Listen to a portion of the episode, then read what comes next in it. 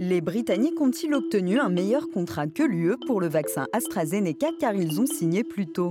Le contrat britannique a été signé trois mois avant l'accord européen sur les vaccins. Donc, avec le Royaume-Uni, nous avons eu trois mois supplémentaires pour résoudre tous les problèmes que nous avons rencontrés. C'est absolument faux. L'UE a signé son contrat le 27 août, soit un jour avant les Britanniques. Mais alors comment expliquer les retards de livraison essuyés par l'UE Ce qui fait toute la différence, ce sont les termes du contrat et sur le ring des négociations, les Britanniques se sont montrés bien plus percutants.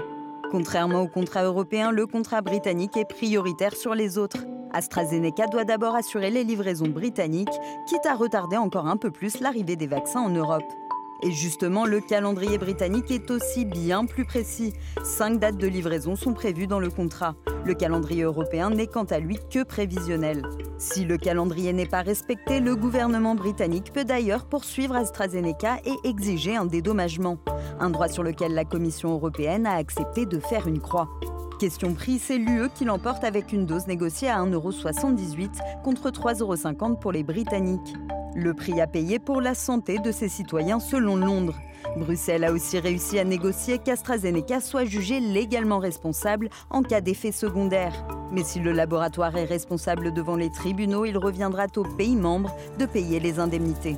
Avantage pour le Royaume-Uni qui reste pour l'instant champion de la vaccination avec près de la moitié de sa population déjà vaccinée.